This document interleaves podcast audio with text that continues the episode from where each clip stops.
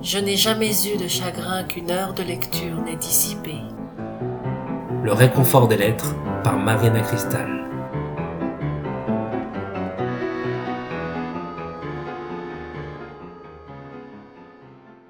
Nous sommes après la guerre de Troie. La reine Andromaque y a perdu son mari, Hector. Elle et son fils sont désormais prisonniers de Pyrrhus. Et leur vie est en danger parce que les Grecs, leurs ennemis, les haïssent. Mais Pyrrhus est tombé éperdument amoureux d'Andromaque et lui promet de protéger son fils de l'hostilité des Grecs, mais à condition qu'elle l'épouse. Elle est prise au piège, elle ne sait pas quoi faire, elle résiste longtemps, longtemps, et elle va prendre conseil sur la tombe de son mari pour savoir quoi faire. Et finalement, elle va prendre la décision d'accepter le mariage avec Pyrrhus pour sauver son fils. La scène qui va suivre s'ouvre sur Andromaque et sa confidente Céphise, qui se réjouit de cette décision. Mais c'est mal connaître Andromaque. Oh, ma chère Céphise. Ce n'est point avec toi que mon cœur se déguise, ta foi, dans mon malheur s'est montrée à mes yeux, mais j'ai cru qu'à mon tour tu me connaissais mieux. Quoi donc? As-tu pensé qu'Andromaque, infidèle, put trahir un époux qui croit revivre en elle, et que, de tant de morts réveillant la douleur, le soin de mon repos me fit troubler le leur, est-ce là cette ardeur tant promise à sa cendre? Mais son fils périssait, il l'a fallu défendre. Pyrrhus, en m'épousant, s'en déclare l'appui, il suffit je veux bien m'en reposer sur lui, je sais qu'elle est Pyrrhus violent, mais sincère. Céphise, il fera plus qu'il l'a promis de faire.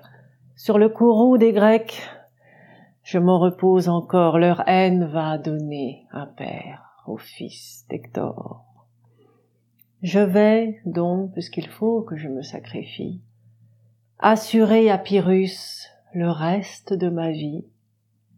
Je vais, en recevant sa foi sur les autels, l'engager à mon fils par des liens immortels. Mais aussitôt, ma main à moi seule funeste d'une infidèle vie abrégera le reste et sauvant ma vertu rendra ce que je dois à Pyrrhus à mon fils, à mon époux, à moi. Voilà. De mon amour, l'innocent stratagème, voilà ce qu'un époux m'a commandé lui-même. J'irai seul rejoindre Hector et mes aïeux, ses fils. C'est à toi de me fermer les yeux. Non, non, je te défends, ces fils, de me suivre. Je confie à tes soins mon unique trésor. Si tu vivais pour moi, vis pour le fils d'Hector, de l'espoir des Troyens, seul dépositaire, songe à combien de rois tu deviens nécessaire. Veille auprès de Pyrrhus, fais-lui garder sa foi.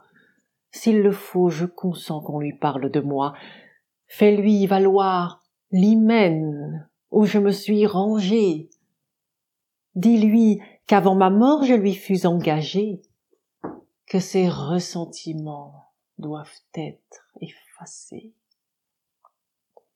Qu'en lui laissant mon fils, c'est l'estimer assez.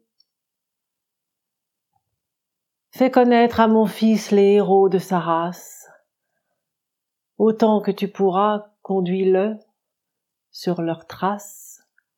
Dis-lui par quels exploits leurs noms ont éclaté, plutôt ce qu'ils ont fait que ce qu'ils ont été. Parle-lui tous les jours des vertus de son père, et quelquefois aussi parle-lui de sa mère, mais qu'il ne songe plus, ses fils, à nous venger. Nous lui laissons un maître il le doit ménager, qu'il est de ses aïeux un souvenir modeste, il est du sang d'Hector, mais il en est le reste.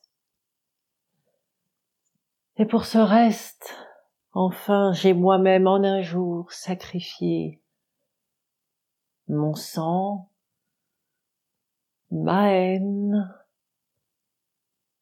et mon amour.